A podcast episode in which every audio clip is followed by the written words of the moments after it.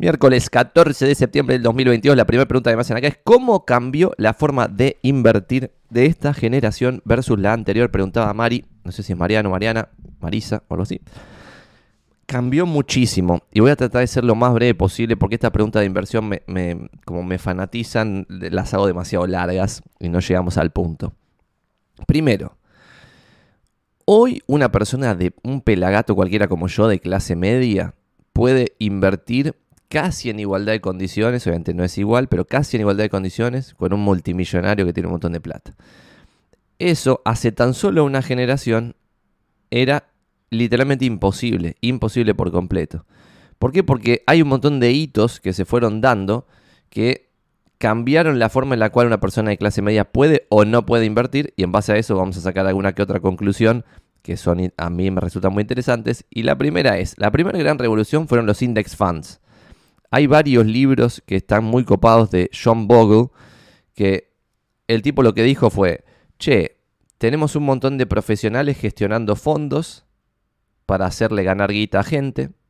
Y después cuando analizamos cómo les va a estos fondos, nos damos cuenta que suelen perder contra el índice que están traqueando. Por ejemplo, si hay un fondo que está invirtiendo en una selección de empresas que están adentro del SP 500, en general, este fondo perdía contra el rendimiento del índice. No se me aburran. ¿Qué quiere decir esto? Que la abrumadora mayoría de los gestores profesionales de capital hacían mal su trabajo. Y acá tengo un dato en este libro que está muy bueno, que es The Random Walk Down, Wall Street. Acá te dice percentage en la página 177, por si alguien quiere buscarlo. Percentage of active funds outperformed by benchmarks, o sea, el porcentaje de fondos activos que fueron outperformados por el benchmark, es decir, por el índice. Bueno, en el S&P, en las 500 empresas más grandes, en un solo año el 63% de los fondos pierde contra el índice. 63%, ya es aberrante. Pero lo más aberrante es que en un periodo de 15 años, el 93 2% de los fondos, 92,33% de los fondos pierde contra el índice, 92% de los fondos pierde contra el índice. Después, por ejemplo, contra el índice S&P Global 1200, que son los fondos internacionales, el 82,47% en un periodo de 15 años pierde contra el índice. Después, por ejemplo, en el S&P Small Cap 600, el 95,73% pierde contra el índice. Y acá van varias conclusiones. Pero bueno, esta, esta fue la tesis del amigo Bogle, que tiene varios libros que están buenos, léanlos, que no, son, no es este, porque en este estoy leyendo el porcentaje de fondos que pierde contra el índice. Entonces lo que inventó fue, che, si la mayoría de los profesionales pierde contra el índice al cual en teoría está, o sea, donde está, debiera superarlo, porque no está agarrando el índice, sino que encima está metiendo la inteligencia y un montón de equipo y magia para elegir a las mejores empresas dentro de las que están disponibles en ese índice. Entonces, cuando vio que el 90 y pico por ciento de los fondos perdía contra eso, dijo, che, ¿y por qué no hacemos fondos pasivos? Es decir, que sigan al índice replicándolo en cada momento y rebalanceamos la cartera de vez en cuando para que siempre representen al índice este fondo nuevo.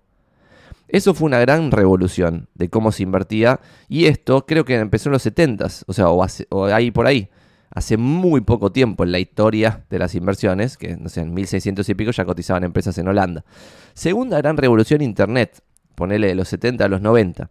Ya con, ahí, con dos clics, en el 95 o en el 2005 o en el 2010, depende de cuando te haya llegado Internet eh, de forma masiva, con dos clics vos podías mandar la guita a cualquier lado e invertir en un index fund, es decir, en un fondo indexado que siguiese, por ejemplo, a la economía estadounidense que siguiese a Europa, que siguiese a Japón, que subiese a Corea del Sur, lo que fuese. Tercer gran revolución es que esos fondos indexados empezasen a cotizar en la bolsa como ETFs. Porque, ¿qué pasa? Hasta ese segundo punto nacen los index funds y Internet te permite mandar la guita relativamente fácil a un fondo indexado. Requería cierto nivel de sofisticación igual. No es que cualquier pelagato de clase media podía decir, che, voy a invertir en la economía estadounidense, en las 500 empresas más grandes de Estados Unidos, hago dos clics y lo hago. No, tenía que hablar con gente en un idioma que no manejaba, como me pasa a mí cuando hablo con programadores, que digo, che, boludo, pero no, Por eso existen los analistas funcionales y un montón de roles en, las corpos grandes que traducen el lenguaje de los programadores a la gente común. Bueno, acá pasa algo parecido, o como en las cosas jurídicas, pasaba algo parecido.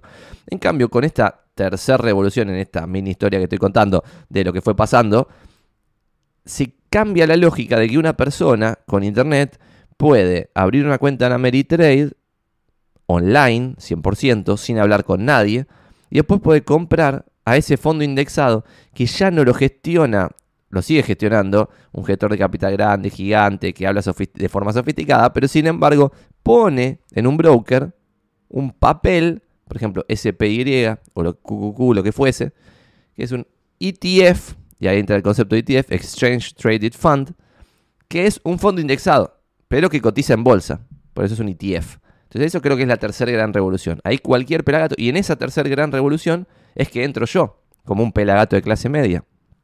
Encima pendejo, que puedo mandar la guita afuera, comprar un ETF que siga el S&P y listo. ¿Qué pasaba en ese momento, hace varios años?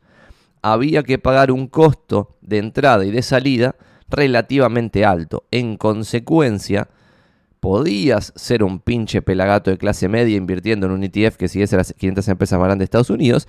Sin embargo, no podías hacerlo desde el primer manguito. Tenías que ir haciéndolo, tenías que hacer una bola y cuando tenías, no sé, 30 mil dólares, ahí lo mandabas. ¿Por qué? Porque si no te mataban las comisiones de compra, las comisiones de venta, etcétera, etcétera lo que creo ahora que pasó es la cuarta gran revolución, y acá no sé qué va a pasar, esto puede irse al carajo para cualquiera de los sentidos. La cuarta gran revolución, después de la primera se inventan los index funds, la segunda, Internet hace más fácil que una persona de Argentina invierta en un index fund de Estados Unidos, la tercera es que los fondos esos indexados se convierten en ETFs, cotizan en bolsa, se compran con dos clics, y la cuarta es que la competencia en el brokerage, en los brokers yankees, lleva a que las comisiones bajen a cero o a casi cero para toda la gilada de clase media como yo. Y ahí eso es un bloom. ¿Por qué? Porque yo si tengo acá mil dólares, ya puedo haciendo tres clics, literalmente un par de clics, agarro, no sé, tengo Banco Ciudad, lo mando a un banco yankee, del banco a un broker yankee, tres clics, y ya estoy comprando el ETF que yo quiera puedo hacer un mix, inclusive como las comisiones son muy muy bajas, puedo comprar muy poquito de cada cosita. Puedo comprar 100 dólares del ETF que siga Corea, 150 el que siga Japón, 50 el que siga Estados Unidos, después puedo comprar tres empresas particulares.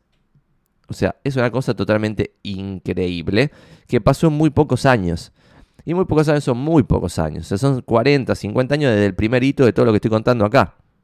En consecuencia, es muy difícil para responder a tu pregunta, Mari, perdón que me fue por las ramas. Es muy difícil comparar la forma de invertir de esta generación con la anterior. Pero acá hay un sesgo muy importante y es que como, como pasaron estos cuatro hitos, no solo pasaron con la inversión que estoy contando acá, que es en acciones o en bonos, pues también hay ETFs de bonos, también hay ETFs de propiedades. O sea que esto pasó en inversiones serias que tienen retorno positivo en periodo largo de tiempo, que tienen una esperanza matemática positiva, si uno juega este juego muchas veces va a ganar plata, sin embargo, también pasó esto con juegos de esperanza matemática negativa, donde si uno juega muchas veces va a perder plata.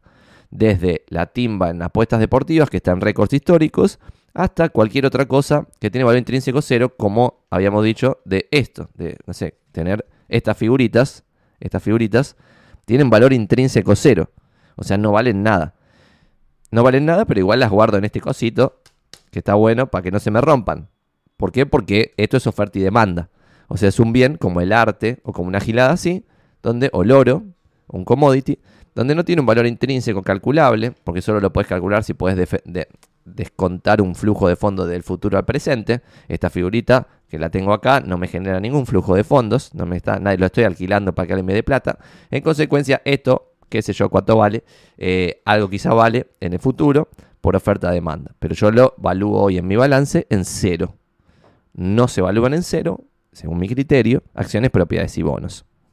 Lo que pasó ahora de esta generación versus la anterior Mari es que comprar una mascotita en un juego virtual, esto lo dije en el video anterior, comprar arte, comprar un NFT, comprar cualquier gilada con valor intrínseco cero, también se, se, hizo tan pero tan fácil como lo que acabo de contar. En consecuencia, nunca, nunca hubo más especulación que ahora, más activos especulativos que ahora. Y el arte, por ejemplo, yo lo considero un, activo, un activo especulativo. ¿Por qué? Porque como no es una inversión, solamente estás especulando que esta figurita va a valer más el día de mañana que hoy. Pero puede que no. ¿Está bien? Oferta-demanda. Eh, inclusive cosas que tienen una oferta súper baja. Por ejemplo, hay trading cards de los mundiales que ya quedan re poquitas. Quedan 5, no sé, en todo el mundo. Me compro las 5, soy la totalidad de la oferta. Pero sin embargo, siempre voy a depender de cuánta demanda haya. Si ya nadie quiere coleccionar esa figurita, ya está, no se la vendo a nadie, no vale nada. ¿Está bien? Entonces, récord absoluto de especulación gracias a que se simplificó el proceso de inversión. Y ahí es algo loco para hablar con los padres de uno, pero ¿por qué las personas, no sé, nuestros abuelos, la gente de 70 años, 80 años, creen, no, el ladrillo es la posta, ladrillo, ladrillo, ladrillo? ¿Por qué? Porque si lo que estoy diciendo yo es que las únicas tres categorías de activos que tienen renta positiva a lo largo del tiempo en el mundo son propiedades, acciones y bonos, esto era lo único, único, único que rinde positivo en la, historia del mundo. Sin embargo, acciones y bonos en algunos países tienen retorno negativo. Y por ejemplo, Argentina es un ejemplo. Si vos invertís todo el tiempo en bonos de la República Argentina, no sé cómo dará esa cuenta, pero como hay un montón de defaults, si vos haces un average, o sea, compras siempre lo mismo, y no es que compras más cuando la paridad está muy baja, por lo tanto después ahí ganas un montón de guita cuando inclusive se reestructura la deuda después del default, sino que compras todos los meses, compras mil dólares, no sé cuánto da esa cuenta, pero no es lo mismo que en Estados Unidos donde el retorno es positivo. Acá muy probablemente sea negativo. Entonces, tiene mucho sentido que una persona grande de 60 años, de 50 años, de 70 años, piense que la única opción para invertir de forma coherente en Argentina es comprar propiedades. Eso tiene muchísimo sentido. La joda es que no se está considerando esto, de que ahora se abrió a través de cuatro grandes revoluciones, la aparición de los index funds, que esto hay fondos indexados de todo. Por ejemplo, vos podés comprar un ETF, que es la tercera revolución del primer, del primer paso, vos podés comprar un ETF que adentro del ETF tiene cientos de empresas que cada una de esas empresas tiene propiedades que son REITs, Real Estate Investment Trusts. Entonces, si vos compras un ETF que adentro tiene cientos de empresas, que cada empresa tiene cientos de propiedades, estás comprando ahí propiedades ladrillo. Pero le estás poniendo arriba diversificación, pues son un montón de propiedades, y además diversificación de la gestión, que eso puede estar bueno malo, no sé.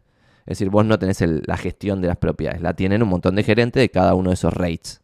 Y algún rate quizá quiebra, pues levanta mucha deuda y se termina hundiendo por su propia fuerza. ¿Está bien? Entonces esta oportunidad para un pinche de clase media, porque yo, por ejemplo, el único millonario que hubo en mi familia eh, se llamaba Santiago Magnin, exactamente igual que yo, y me divierte leer la historia del chabón, que porque era el único que tenía una, moneda, y al ser el único que tuvo una moneda, ese fue el único que quedó en los libros de las cosas por ejemplo, en el boletín oficial está constituyendo una sociedad, vendiendo no sé qué cosa y no sé qué, no sé cuánto. Después todos los pinches de clase media como yo soy hoy pasaron de esa... O sea, no, no, figuran en el boletín oficial o en los libros de historia y no sé qué, ¿está bien? Pero este figuró en los libros de historia. Entonces puedes reconstruir un poco la historia del chabón. El tipo se iba a Nueva York desde Buenos Aires en 1910, una cosa así. Y iba tipo un mes de barco para llegar a Buenos Aires. E iba a la Feria Internacional de no sé qué garcha y llevaba dos, empleados en el barco porque lo figuran todos en los registros. Entonces todo el costo para hacer inversiones internacionales era guaso, pero a otro level. No solo en plata, sino en un montón de cosas. Por ejemplo, si vos querías juntarte con un neoyorquino a hablar de no sé qué negocio, quizás no lo hacías vos. Pero alguien que te gestionase un fondo en Buenos Aires tenía que viajar un mes para llegar a Nueva York. Sentarse a charlar ahí, hacía una gira, no sé qué, volvía y te contaba lo que él había escuchado y eso fue hace 100 años nada más. Y hace 50, que también estamos muy cerca en el tiempo, no existía Internet, la comunicación era otra cosa, no existían los index funds, por lo tanto, entendiblemente, para una persona de clase media la mejor opción era comprar propiedades. Guarda, que ahora eso cambió, el que tiene 60 años debiera empezar a pensar el mundo de otra forma, porque esto cambió. Ahora uno puede comprar bonos de Suiza con dos clics, y Suiza es muy confiable. Uno puede comprar acciones de Estados Unidos, que es el imperio, y uno puede comprar acciones de Corea, no sé, que es la tecnología, o Japón, o lo que fuese. Y podés inclusive diversificar de tal forma que con muy poquita plata podés estar comprando todas las empresas japonesas que existen. Eh, eso era absolutamente inconcebible antes. Era inconcebible antes de los index funds, inclusive para los multimillonarios. Pero después, si no se hubiera dado Internet, si no se hubiera dado la transformación de los index funds en ETF, si no se hubiera dado eh, la guerra comercial de los brokers que terminó poniendo las comisiones en cero o casi cero, no sería hoy posible hacer esto de comprar un puchito en Japón, un puchito en Corea, un puchito no sé qué, bono de Suiza, bono de Estados Unidos, no sé qué, diversificación. Entonces ahora hay algo muy interesante y es que mucha gente, yo inclusive, terminamos como con un sesgo local por toda esa historia que se nos fue traspasando, que tuvo mucho sentido antes.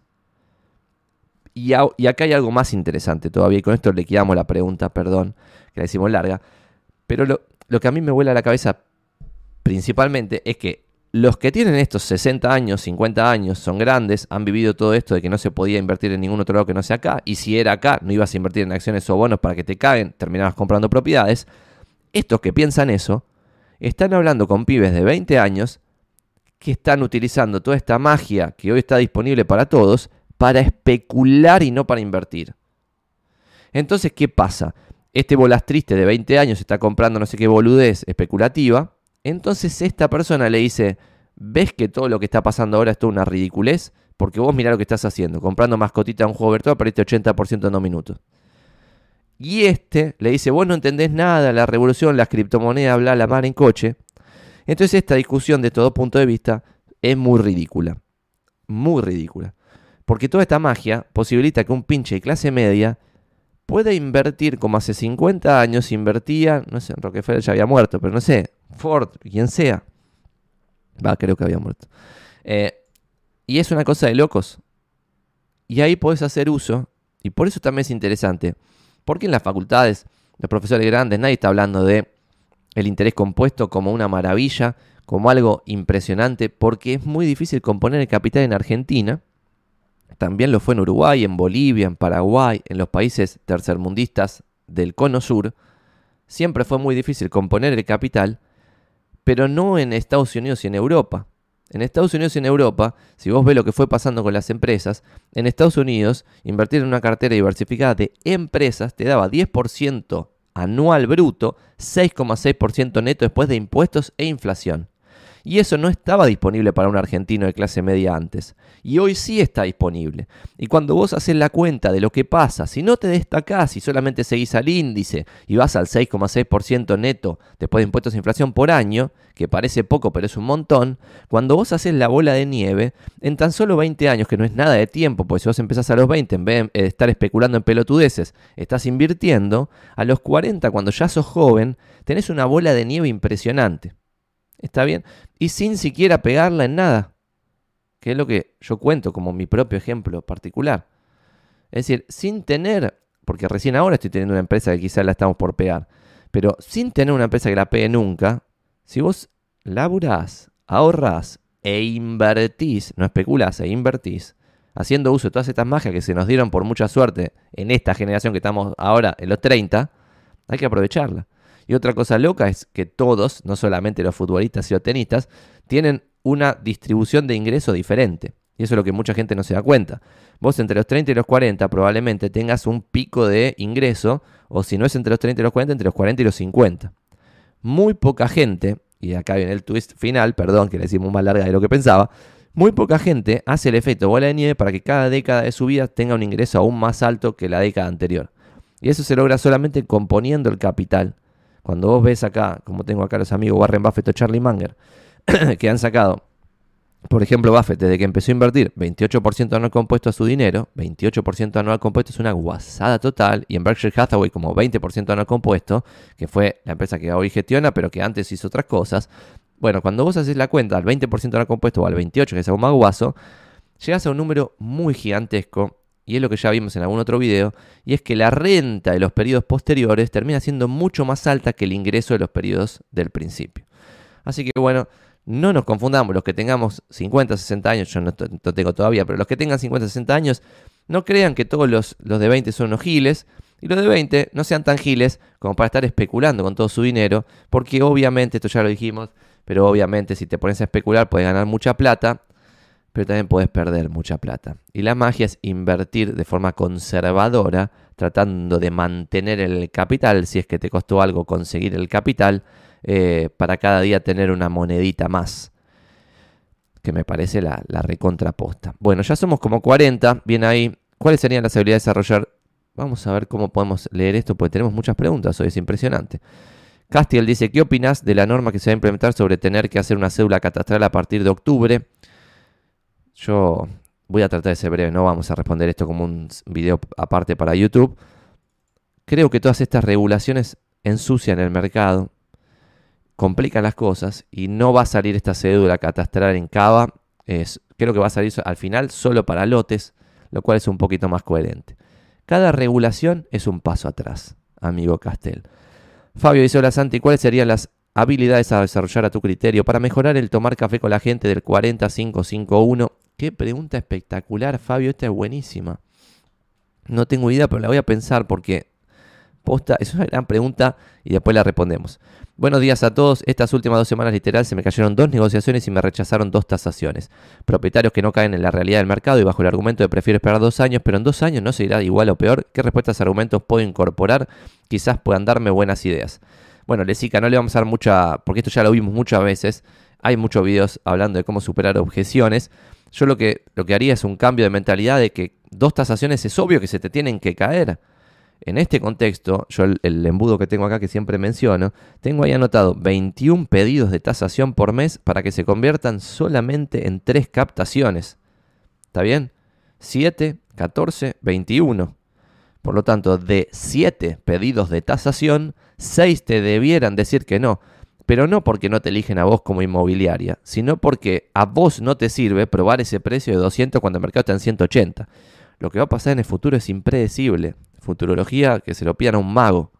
Por eso tengo una bola de cristal acá atrás para boludear cuando me pregunten futurología. Ramiro dice, Santi, ¿cuál es el número maxi, que puede tener de inmobiliarios? De inmobiliarios adheridas para que no empiecen a molestar entre sí, por ejemplo, en ubicación en publicaciones de avisos en zona prop. Bueno, Ramiro, de inmobiliarios puede tener 20 inmobiliarias en Palermo y no se van a molestar entre sí con avisos en zona prop. O sea, no pasa nada competimos entre nosotros? Dudoso, porque el día que tengamos toda la primera página de Palermo entre 20 inmobiliarias adheridas a inmobiliarios, eso no va a ser una debilidad de la red de inmobiliarios, va a ser una fortaleza. Tenemos toda la bendita primera página de Palermo y encima con 20 marcas, aún más grosso. Buen día Ivo, ¿qué onda Santi? Dice Rami, al fin agarro un stream tuyo, vamos carajo. ¿Se, ¿Se venderá o ya existirá una inmobiliaria en Decentraland y que venda justamente lotes virtuales. Bueno, podría existir. Seguramente ya existe. Eh, hay un sesgo, Lesica. trato de responder muy brevemente para después ir a alguna pregunta que le podamos meter mucho foco y mucho tiempo como hicimos con la primera. Hay un sesgo zarpado tecnológico, me parece, en la gente viva del rubro inmobiliario y es querer, hacer, querer estar siempre en la cresta de la ola de la tecnología. Y no siempre conviene estar en la cresta de la ola de tecnología, y te lo digo estando en la cresta de la ola de la tecnología. Pero ¿por qué? Porque si yo veo que, por ejemplo, no sé, IRSA o Consultatio o alguna empresa grosa está ofreciendo con un sistema muy sofisticado la potencial oferta de comprar una propiedad en bitcoins, de comprar una propiedad en cripto X, y lo que termina pasando es que esa oferta termina siendo agarrada por uno de mil clientes, ¿tiene sentido ponerse a vender propiedades en cripto? ¿O tiene sentido vender una propiedad por día con una revolución que pase por otro lado? Y que sea más obvia, y que sea tan pero tan obvia, que hay un bolas tristes en internet, que soy yo, que se la pasa diciendo lo que hay que hacer. Foto de fotógrafo, plano, visita virtual en 360 grados, video con drone y amolamiento virtual. Estas cinco cosas con el máximo nivel de destaque en portales inmobiliarios. Fin. ¿Cuán difícil es eso? Pareciera ser muy fácil. Al menos es simple de explicar, muy difícil de implementar. Ya existen, dice Fer. Bien ahí, me imagino en Argentina ya existen. Good morning to the audience. Vamos carajo, está metiendo English. Eh, Primera intervención en el chat de Rami que ya está metiendo ahí un, un coso. Bueno, también los convencían de entrar en esquema de Ponzi, dice Marcelo Tincani. Exactamente. La joda actual de hoy lo que está pasando es que hay más esquemas de Ponzi que nunca.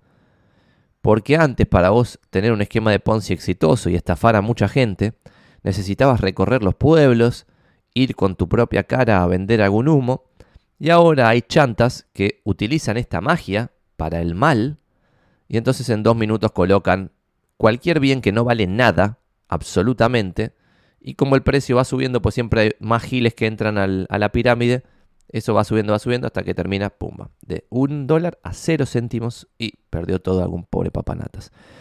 ¿Pensaste tener un servidor en Discord para que podamos hacerte preguntas por voz en stream y compartir un espacio con información relacionada al rubro? Podemos hacerlo, Rami, es buena la idea, la voy a anotar. Me la voy a llevar acá.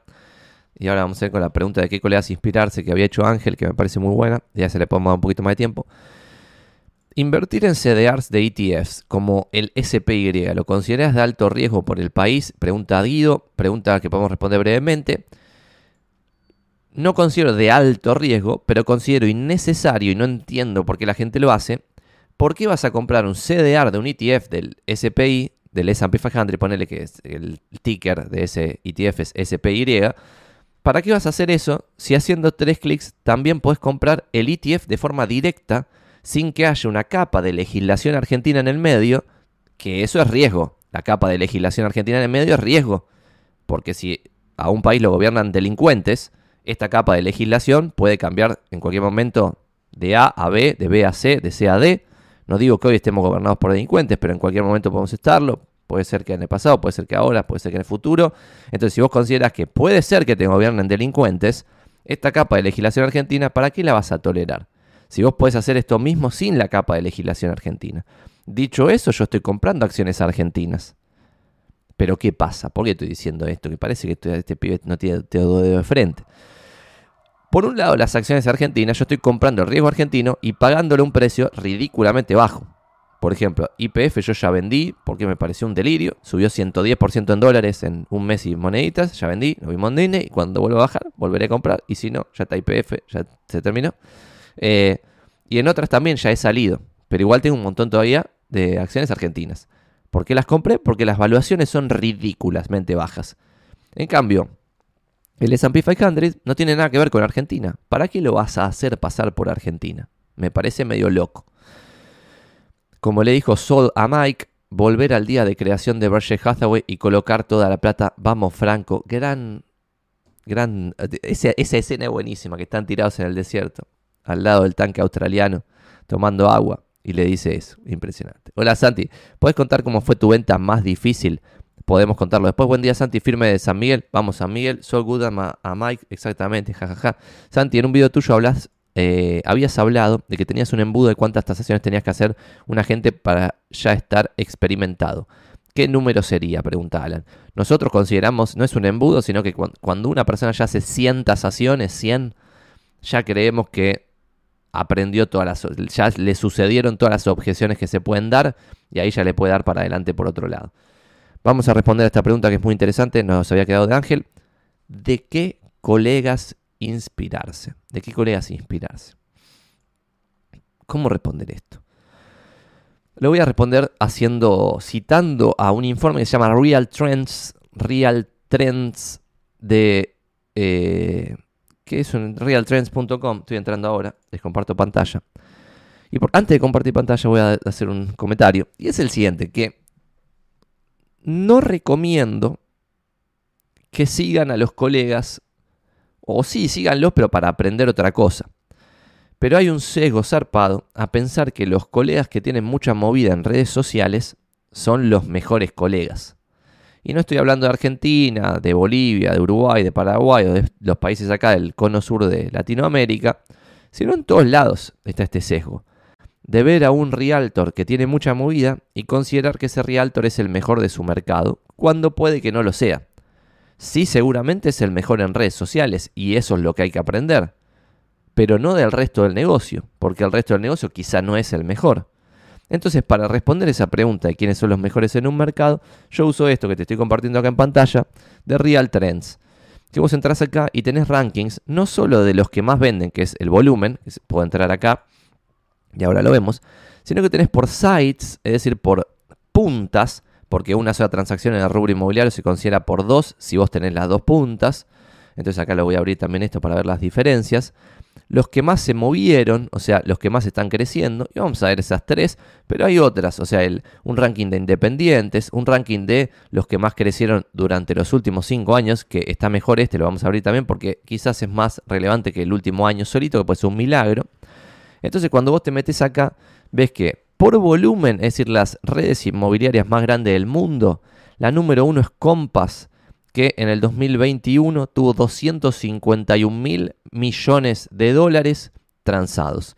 La segunda es Realogy, 246 mil millones. La tercera es Home Services of America, que es la inmobiliaria de Warren Buffett, de Berkshire Hathaway. Es Home Services, Berkshire Hathaway Home Services of America. EXP es la número 4 y está creciendo a lo loco con 132 mil millones. La quinta es Redfin con 52 mil millones. La sexta es Douglas Elliman con 51 mil millones. La séptima es Hannah Holding, 32 mil millones, 35 mil. Home Smart, arroba Properties, William Raves. Y acá hay algo interesante.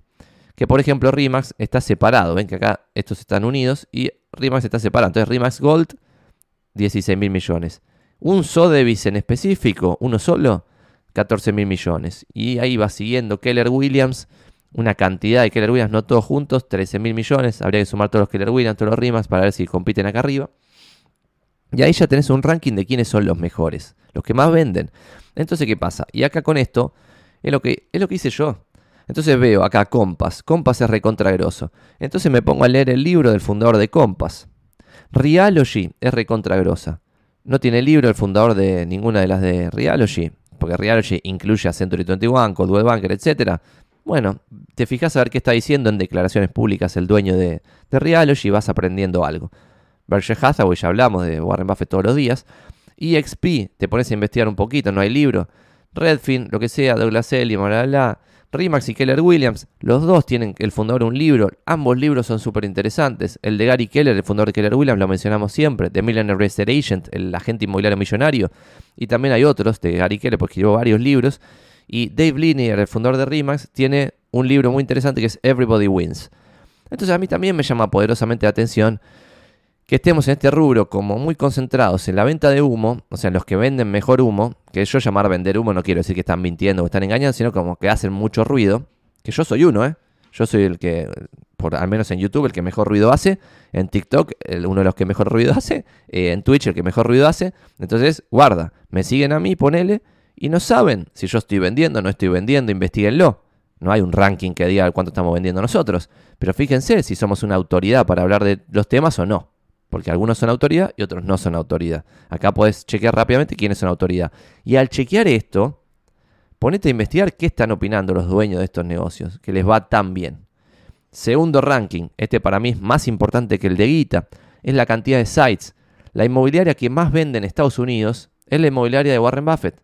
Berkshire Hathaway Home Services of America hizo 388 mil sites en el 2021. Es un número totalmente delirante. Y como ven acá, las tres primeras, Realogy 376, segundo puesto, y EXP, tercer puesto, 355.000, estas tres están muy juntitas, muy, muy parejas.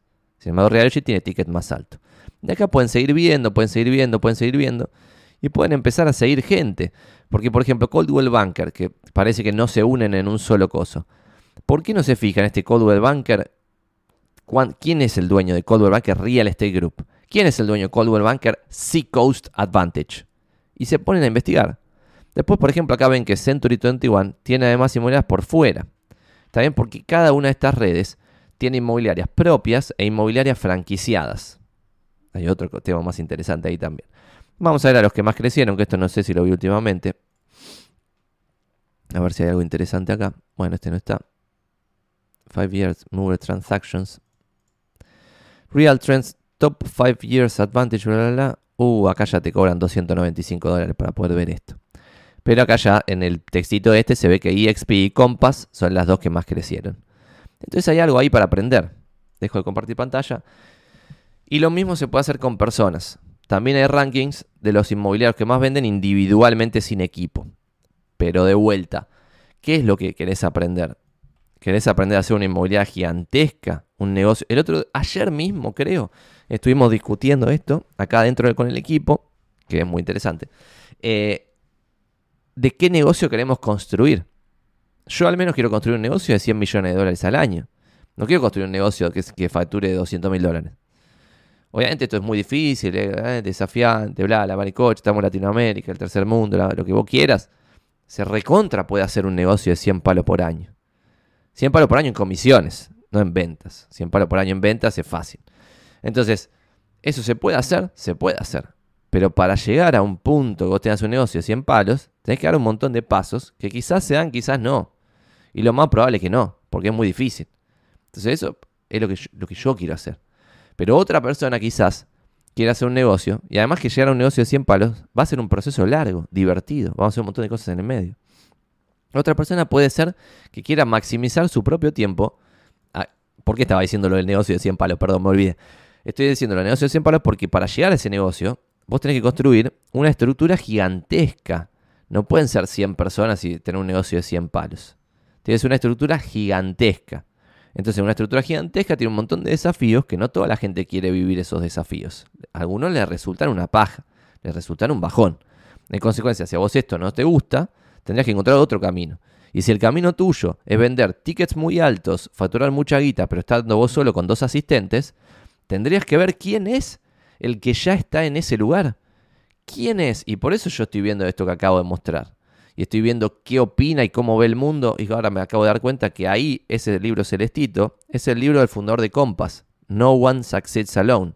Entonces, ¿qué opina Refkin, el fundador de Compass? ¿Cómo ve el mundo? ¿Él escribió ese libro él solo o no lo escribió?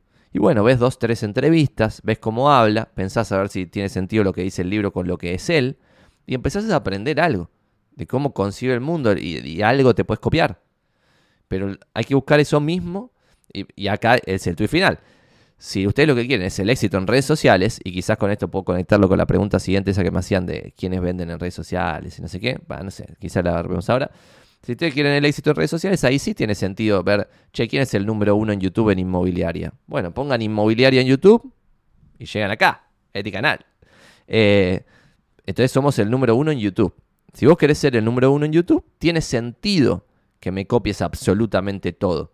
Pero si vos querés el éxito en cierta parte del rubro inmobiliario, tendrías que ver si lo que yo estoy haciendo te sirve, copiarte esa parte, tomarla como propia y después agarrar a otra persona y, agarrarle otra parte y tomarla como propia. Y acá también hay un sesgo zarpado que es, en vez de focalizarse en lo bueno de cada uno de los exitosos, la gente mediocre suele focalizarse en lo malo. Entonces dice, Menganito es un chanta porque hizo esto, esto, esto, esto y esto. Y yo respondo, ¿pero Menganito es exitoso o no es exitoso? La respuesta, es exitoso. Se puede ser un chanta siendo exitoso, ¿eh? Ah, Despiértense, obviamente. Vos podés ser exitoso, buena persona, exitoso, mala persona. Pero si es exitoso este que es un chanta, algo tiene que haber hecho bien. Porque ser un chanta le juega en contra. Por lo tanto, algo tiene que tener aún mejor que el promedio. Entonces, eso es lo que hay que aprender, inclusive del chanta. Y esto ya lo he dicho, pero es interesante repasarlo en este punto para redondear esta pregunta de, quién, de quién inspirarse y a quién seguir. Dos cosas que no quiero no olvidarme. Una, hay gente que no está en el rubro inmobiliario, que se dedica a otra cosa y que puede ser una gran inspiración para nosotros. El otro día también ayer hablábamos en esa charla acá adentro de qué negocio pretendemos para el futuro, hablábamos de, che, loco, hay que dejar de hablar con inmobiliarios. O sea, y esto puede llevarse al otro lado, es nosotros en de inmobiliarios ya estamos en un rubro, ya estamos en un lugar donde estamos en, en, el CRS, participamos en el CRS, donde acá ya hay casi 100 personas que trabajan de inmobiliario y donde hay un montón de cosas, donde vos ya te relacionás con corredores inmobiliarios. Entonces, como ya te vas a relacionar por default con muchos corredores inmobiliarios, porque de vez en cuando vas a ir a un encuentro del CRS, acá todos los días vas a hablar con 100 personas que trabajan de esto, etc., como que el desafío sería poner tu propia energía para encontrar qué empresarios que no sean de este rubro te pueden abrir la cabeza. Yo, y eh, me olvidé el segundo punto, tristemente dije dos y ahora me olvidé el segundo. Yo ahora estoy volviendo a participar porque resucitó la materia, porque había muerto en la pandemia, Emprending, que es una materia de la Facultad de Ingeniería de la UBA, que es Emprendimientos en Ingeniería. Bueno, estoy participando en esa materia y estoy hace más de 10 años. Eh, cursé en el 2012 y me quedé como ayudante y ya estamos en el 2022. Sorprendentemente, las dos o tres clases que fui, fui el más viejo, el que hace más tiempo estaba en la, cátedra, lo cual es un poquito deprimente y un poquito, eh, un poquito feliz y un poquito deprimente. Pero yo sigo yendo, cuando no doy la clase yo, cuando la da clase otro, sigo yendo con un cuaderno para tomar nota y aprender cosas. Y posta, aprendo un montón. Porque son empresarios los que dan clases de otros rubros que están viendo otras cosas. Entonces ahí, de quién inspirarse, bla, bla, también hay un twist muy interesante que no es necesario que sean inmobiliarios. Está muy bueno inspirarse de gente que no es inmobiliario. Y si lo ven ahora, por ejemplo, y esto no, es, no era el segundo punto, pero lo voy a meter, yo cuando encuentro un influencer profesional, un profesional influencer, por ejemplo, un abogado que es influencer, y me parece que labura muy bien, un marketer que es influencer y labura muy bien, yo los encaro en general cuando son chabones me dan más bola. Y los encaro para, tipo, che, juntémonos a tomar un café. Porque cuando es una mina piensa como que, no sé, pensará que me la quiero levantar. Entonces le digo, che, nos juntemos a tomar un café. Y ahí se da una situación espectacular. Que es aprendo del abogado influencer. Que no hubiera aprendido jamás. ¿Se entiende? Esto es de locos. Vamos a compartir pantalla una vez más. Entonces, vamos a ver acá si en Independientes encontramos humanos a quienes pueden invitar a tomar un café. Porque ustedes cuando empiezan a bajar acá en el ranking, llegan a humanos. Ven que acá dice, por ejemplo, bueno, es difícil porque tenés que bajar mucho. Pero acá, por ejemplo, Atlanta Communities, Shore West, Mark Spain, Real Estate. Entonces acá, puedes empezar, Charles Putenberg, Five Star, no sé qué, Estos ya venden menos. Venden, bueno, 14 mil millones de dólares, 2 mil millones de dólares. Son números delirantes igual. Pero ya atrás de estas inmobiliarias que están en el puesto 40, 50 en Estados Unidos, seguro que hay un humano líder y no es una corpo gigantesca. Y cuando hay un humano líder y no es una corpo gigantesca, ya pueden juntarse a tomar un café, al menos virtual si es que está en Estados Unidos, y aprender del mengano de Pinnacle State Properties, del sultano de John Wood Properties, y empezar a sacar alguna conclusión. Y que no termine pasando esto que dije antes, de que es como todo eh, real estate, real estate, real estate, inmobiliario, corretaje, corretaje, corretaje, encárense de vez en cuando a eso, a un abogado influencer. Si es que lo que quieren hacer es ser influencer. O el contador que logró a su estudio contable transformarlo en un estudio de 200 personas. O al abogado que logró que su estudio jurídico sean 200 personas.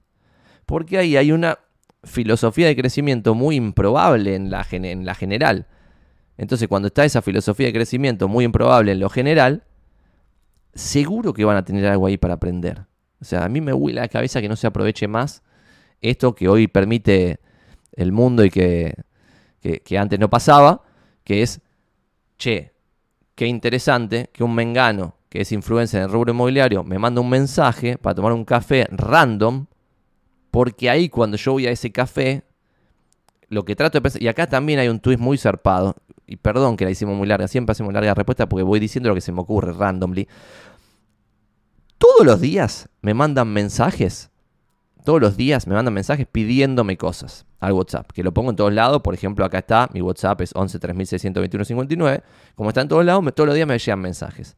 La abrumadora mayoría de los mensajes, por ejemplo el otro día di una charla en Zona Prop, que se conectaron 200, no me acuerdo, era un número guaso era una charla exclusiva para los clientes Premier de Zona Prop. Esto ya lo conté, pero yo hoy en mi vida profesional tengo tres kiosquitos. Uno, doy charlas y las cobro. Dos, tengo una inmobiliaria y vendo propiedades. Y tres, tengo una red inmobiliaria de inmobiliarios y entre las tres gano plata. Este era el primero, que el primero me, me alimenta los otros dos embudos. Después de dar la charla, como fue muy interesante porque me puse en la filosofía, y esto es lo que iba a decir del café, me puse en la filosofía de, che, les tengo que agregar valor, pues son un público muy sofisticado les voy a agregar valor, les voy a agregar valor, les voy a agregar valor. Con esa misma filosofía voy al café cuando me junto con el abogado. Estoy pensando, che, ¿qué le puedo decir a él que le sirva a él? En vez de ir al café pensando qué le voy a sacar. En el sentido, no de que le voy a dame la billetera, sino en el sentido de, che, voy al café. La mayoría de la gente va al café pensando, che, voy a aprender tal cosa, voy a aprender tal otra, le voy a preguntar estas 10 preguntas, blum, y tenés que ponerte del otro lado es, che, él se está juntando con vos, porque también vos algo vas a tener para darle. ¿Qué le puedo dar que le sirva? Porque la persona es muy buena, entonces tengo que, tengo que saber qué puedo dar que le sirva. Bueno, la charla, la di la charla, 200 personas, bla, bla, bla. Después de la charla me llegaron mínimo 20 mensajes pidiéndome cosas. Obviamente, en los 20 todo será gracias, muchas gracias por la charla, estuvo buena, que capo, lo que sea, flores y pedido, flores y pedido, flores y pedido.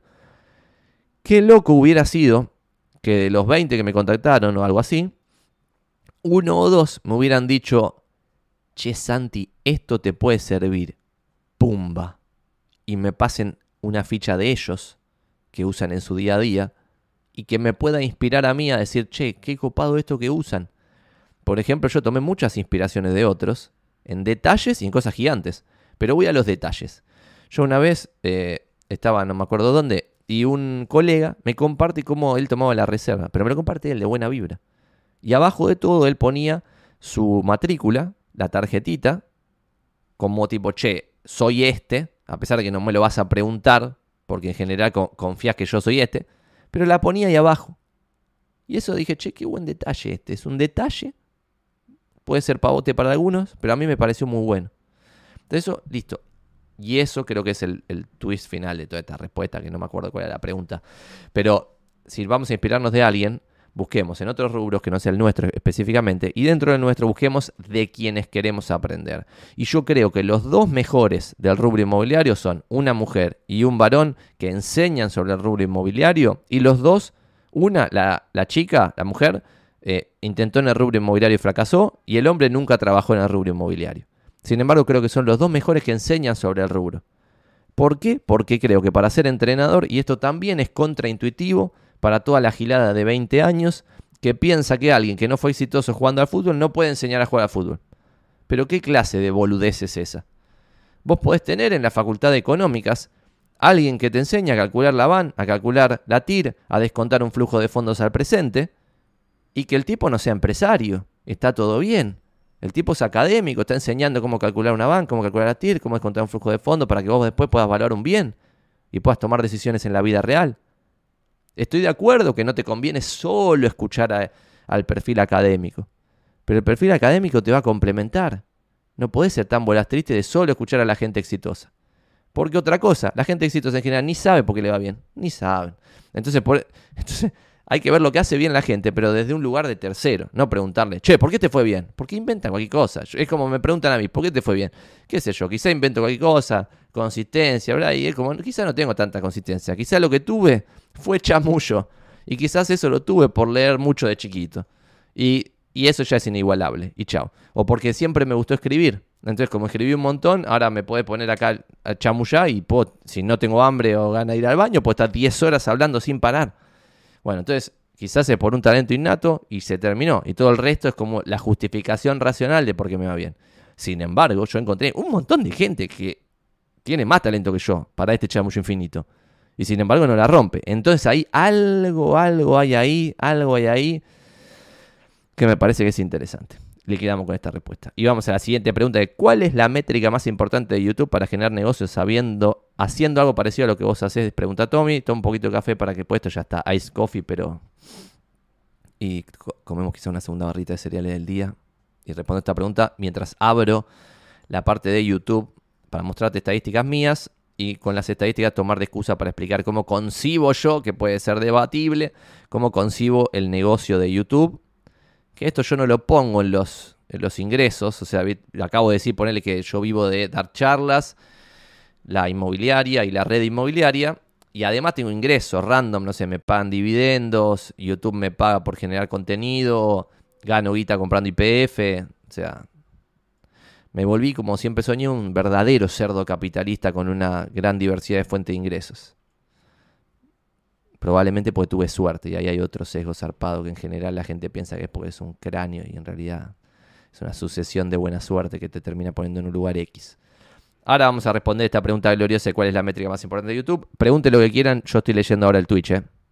No es que no lo estoy leyendo acá, como dice Lesica, dice las mujeres no siempre pensamos eso, vamos carajo. Dice Andrés Hatum, académico argentino que es un genio, da clases en posgrado y escribe varios libros. Hay un montón que son académicos a otro, a otro nivel de genios y guarda porque una cosa son las habilidades empresariales, sociales, bla, lo que sea, y otras habilidades académicas, que quizás son una inteligencia racional más tradicional, Y los más cracks van a terminar siendo académicos, los más, más, más, más inteligentes. Esto ya lo conté, pero yo me metí en Mensa para juntarme con gente inteligente y me decepcioné.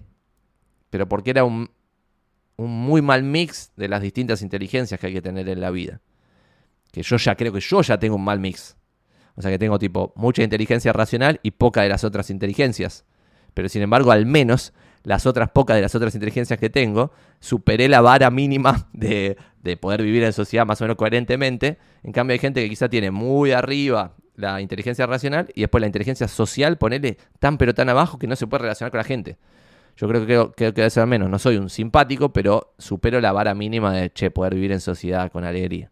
Lo mismo la inteligencia emocional y qué sé yo. Y ahí también es súper interesante. Yo a mí ponerle lo que también me encanta de Emprendi, que es la materia que dije antes, es que hay un grupo de gente muy particular donde tiene muchas inteligencias muy arriba en distintas cosas. Ahora vamos a hablar un poco más de eso. Todavía no estoy en condiciones de abrir una cuenta en un broker estadounidense con mínimo de 10 mil dólares, o sea, invertir en CDRs o no invertir. Entonces, seguido, si es invertir en CDRs o no invertir, invertiría en CDRs.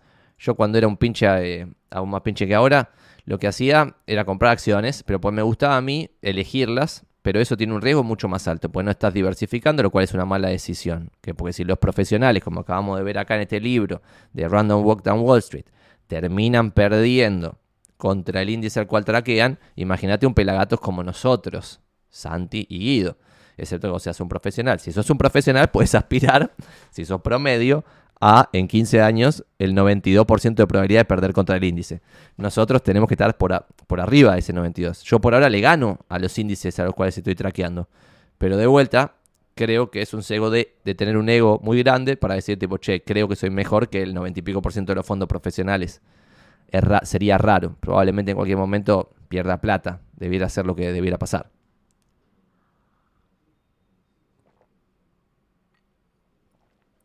Vamos con esta pregunta gloriosa que me encanta. ¿Cuál es la métrica más importante de YouTube para generar negocios haciendo algo parecido a lo que vos haces? Pregunta Tommy.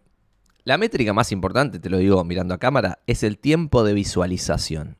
O sea, no hay nada como el tiempo de visualización. Esa es la métrica que vos debieras traquear como número uno. Y esto lo pensé mucho. Porque al principio yo no sabía, che, ¿qué, garcha medimos? No sé qué. Y acá voy a tratar de, relacionar esto y de separar YouTube del negocio inmobiliario. Porque me estás preguntando cómo hacer un negocio parecido al nuestro, bla, bla, Y hay varias cosas interesantes. Por ejemplo, yo ya dije acá, tengo el embudo, el embudo de conversión mío necesita que todos los meses 50.000 personas me escuchen. Si 50.000 personas me escuchan en un mes, yo de esas 50.000 ya sé que voy a tener postulantes para la red de inmobiliarios, que alimenta el embudo de inmobiliarios. Voy a tener negocios para el embudo de las tasaciones de la inmobiliaria y voy a tener charla de vez en cuando que voy a cobrar un manguito. Entonces se me alimentan los tres embudos y 50.000 personas consumen mi contenido. ¿Está bien?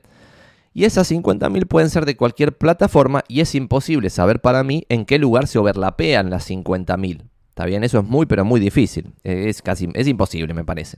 O al menos no, yo no lo sé hacer.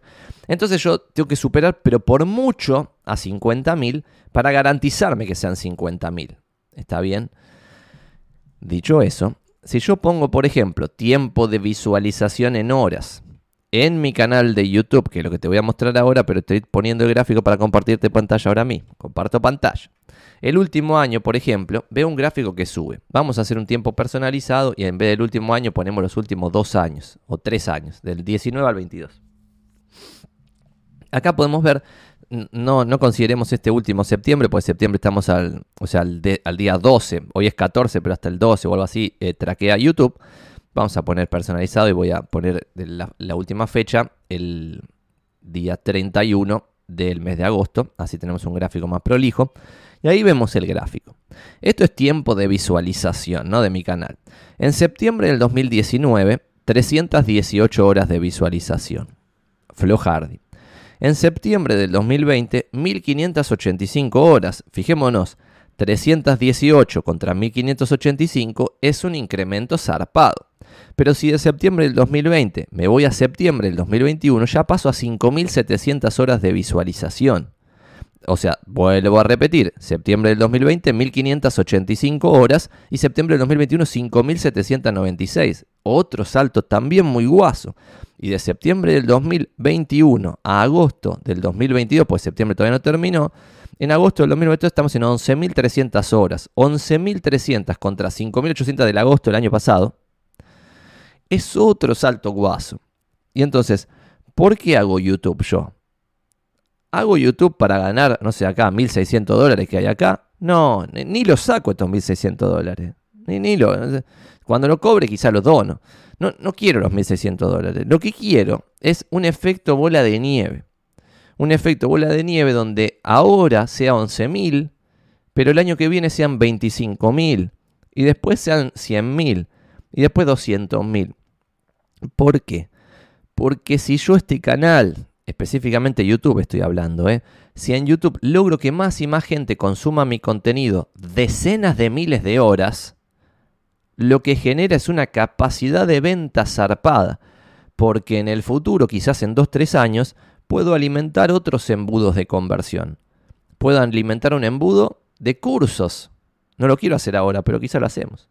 Un embudo editorial, negocio que siempre me divirtió y me pareció siempre una garcha, pero quizás eh, con una plataforma online se puede hacer de otra forma. Y otros embudos. Puede ser un de Inmobiliarios España, de Inmobiliarios Uruguay, de Inmobiliarios Santa Cruz de la Sierra Bolivia, o lo que fuese. ¿Está bien? Entonces, esto para mí es la clave, tiempo de visualización. ¿Por qué tiempo de visualización? Por sobre suscriptores, por sobre visualizaciones totales, etc. Porque el tiempo de visualización es, la es como un proxy de la atención de la gente. Si yo mantengo la atención de la gente una hora por día de cierta gente que es mi target, voy a tener ahí la capacidad de generar socios comerciales el día de mañana que me traigan negocios venderles a ellos mismos alguna cosa, venderles a un referido de ellos alguna cosa, o así. Diferente a esto, y casi el opuesto, si se quiere hasta ideológico, es TikTok, donde vos tenés una plataforma instantánea, donde nadie le da bola a nada, que todo pum, pum, pum, pum, se pasa en 5 milésimas de segundo. Y ahí es diferente. Vos podés lograr que un video tuyo tenga un millón de views pero un millón de views de 5 segundos. 5 segundos. ¿Qué, qué, qué estamos hablando? No existe. 5 segundos. O sea, nadie te va a comprar. No se genera confianza cuando una persona ve 5 segundos. ¿Cómo se genera confianza en TikTok, por ejemplo? Como bien hace Marcela Genta, que es muchos contenidos para que 5 segundos de acá, 20 segundos de allá, 15 segundos de, allá, genere la confianza necesaria para después generar negocios. Pero una vez 5 segundos no es nada, no sirve para nada.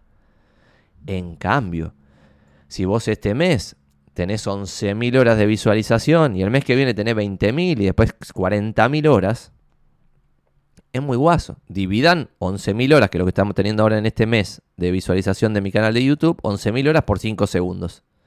No sé, da una guasada. Entonces equivale a cientos de miles de contenido de TikTok. Muy valioso. Ni hablar que YouTube tiene un montón de magias que te da posicionamiento gratuito, de lo cual vamos a hablar ahora. Te estoy diciendo entonces que lo más importante en YouTube para mí es el tiempo de visualización, porque es un proxy de la atención de tu target. ¿Cómo logras más tiempo de visualización en YouTube? Con un mejor CTR, ahora lo explico, y con una mejor retención. ¿Por qué? Porque, y ven que no estoy hablando de distribución, distribución se lo dejas a YouTube. O sea, te van a pagar los 1.600 dólares, ponele. Y además te van a distribuir el contenido gratis. Es una magia espectacular. Esto es increíble. La magia máxima. ¿Qué significa CTR? Click-through ratio. Es decir, cuánta gente hace clic en tu miniatura cuando te ve en YouTube. Si vos tenés un CTR, por ejemplo, del 10%, YouTube va a empezar a recomendar tu video porque va a decir, che, qué buena miniatura, esta se cliquea un montón, vamos a recomendarla más. ¿Es así siempre, Santi? No, no es así siempre. ¿Por qué? Porque si vos no retenés a la audiencia después del thumbnail, después de la miniatura, YouTube te deja de recomendar.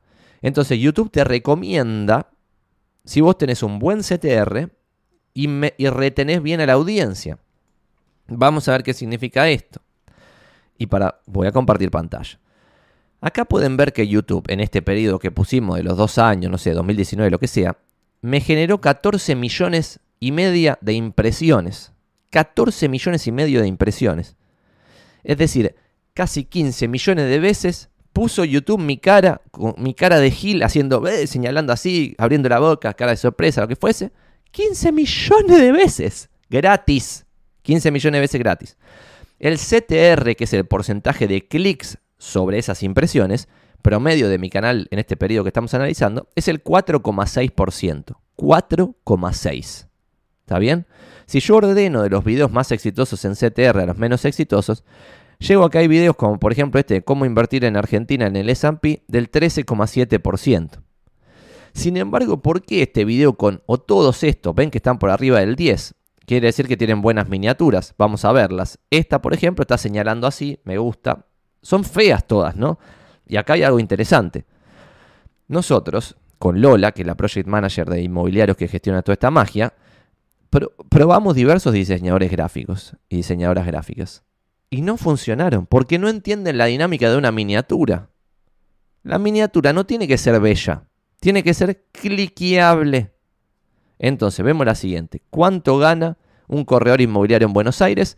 Cara de sorpresa, fajo de dólares y 4.200 dice ahí la miniatura. Esto se cliqueó un montón.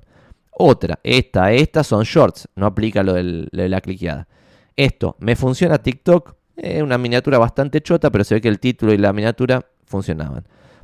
Esta, la carita de muerto, y dice vender inhibido como con una cosa de esclavitud. Impresionante que este sea el mejor CTR número 13. Y ahora voy a decir por qué estos no son los videos más exitosos, ¿no? Porque hay algo sorprendente después de todo esto. Y acá, invertir en el S&P 500 desde Argentina, también 13,7% de CTR. Pero che, Santi, ¿por qué estos videos que tienen más del 10% de CTR no tienen decenas de miles de views. Ordeno los videos por más vistos a menos vistos y llegamos a que lo más visto, ponele, tiene un 3 y pico de eh, CTR. Esto quiere decir que hay que mejorarle el thumbnail quizás. Este 4,9, un poquito por arriba del promedio. Este 3,8 por abajo del promedio. Este 5,6 por arriba del promedio. Pero ven que los videos más vistos, con muchas eh, piense que este video tiene 8200 horas de visualización. ¿Qué pasa? Quiere decir que estos videos tienen muy buena retención, los que están acá arriba. Dejo de compartir pantalla para no aburrirlos con tantos números.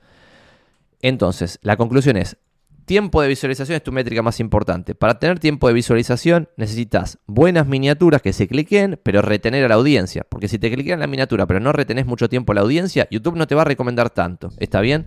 Y acá vienen dos o tres tips que podemos dar para ver cómo mejorar esto, porque nosotros algo ya hemos aprendido al equivocarnos 400.000 veces. Y es, por ejemplo, es importante el título del video no solo la miniatura para que el CTR aumente. Y en ese título debieras poner no solo algo cliqueable, para que cuando te imprime el, aviso, no, cuando te imprime el video se cliquee, sino que tendrías que poner cosas googleables.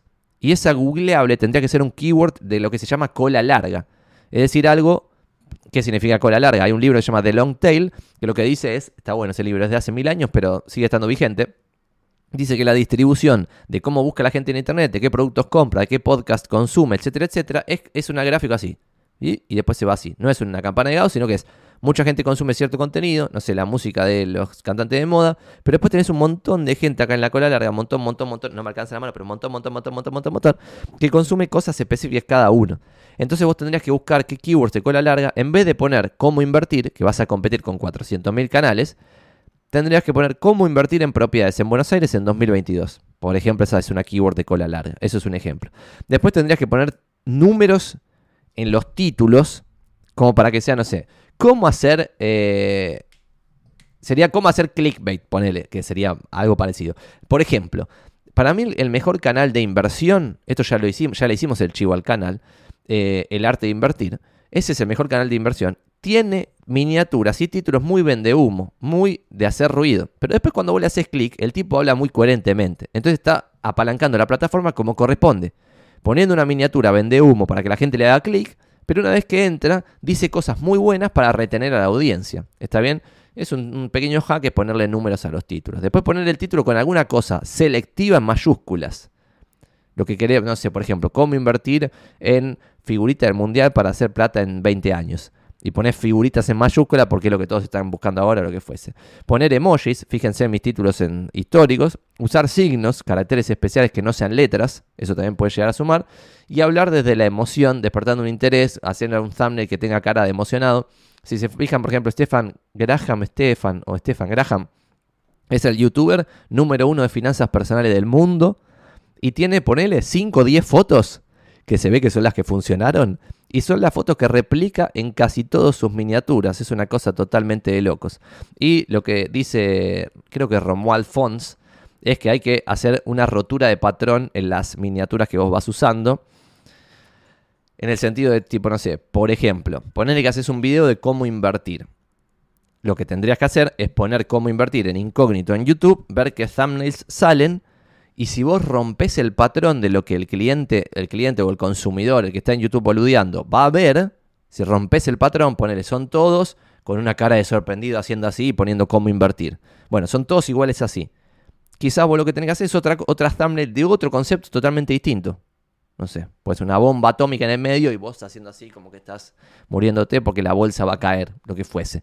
Ahí rompes el patrón con una miniatura llamativa y de esa forma tenés gente que ve el video. Si después logras retenerla, esa gente, que es lo más difícil porque tenés que decir algo más o menos interesante, por ejemplo, acá no sé, vamos una hora y media de Twitch y al menos somos 36 personas por ahora, y después este video en YouTube veremos cuánto va.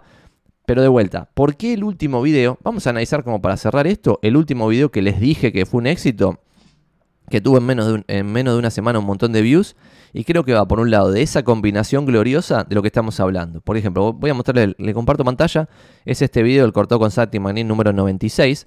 No sé, me dio 6 dólares, 77 suscriptores, tiempo de visualización muy interesante. Ponemos ver más para ver más estadísticas de este video.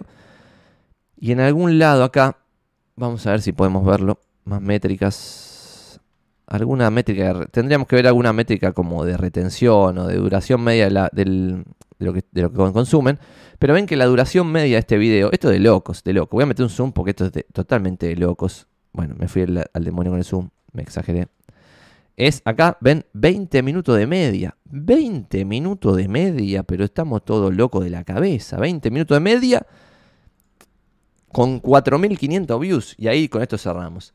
Si ustedes logran generar un contenido para lo que sea que estén haciendo, para el target al cual estén hablando, lo que fuese, y logran retener a la audiencia 20 minutos y meter miles de personas de audiencia que 20 minutos le vean la cara a ustedes, y es importante que estén con su cara, van a generar negocios. Aunque después el embudo sea un desastre total.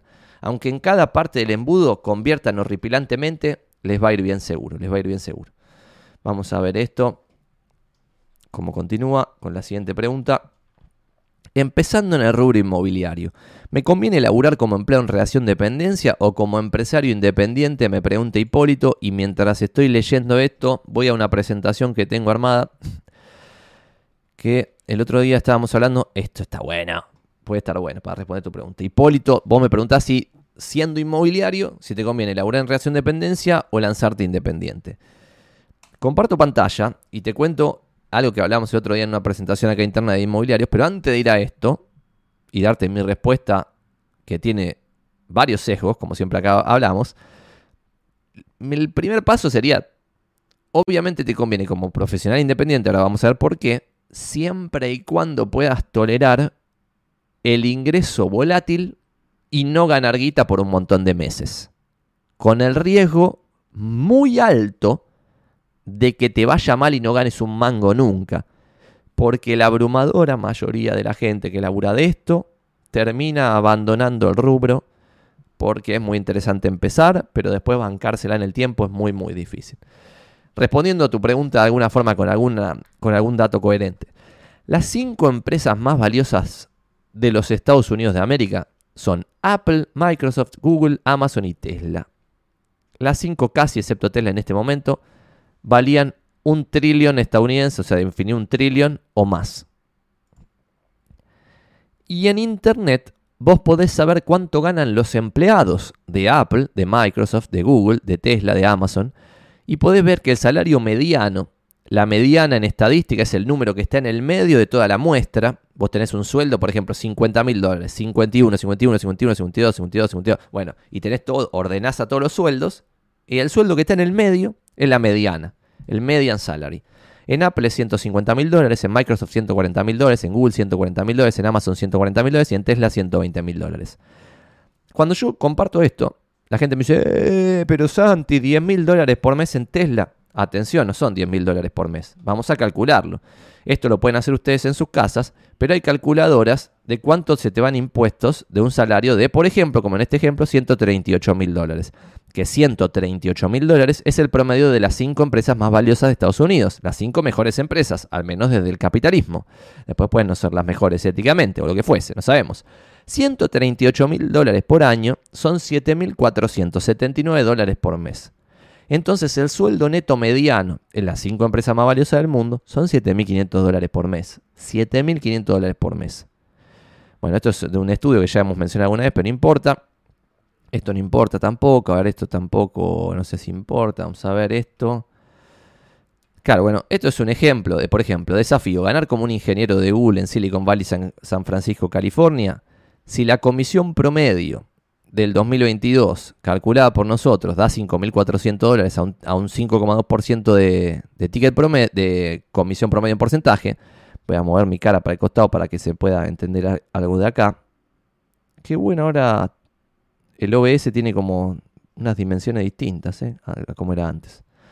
Bueno, vamos a ver acá.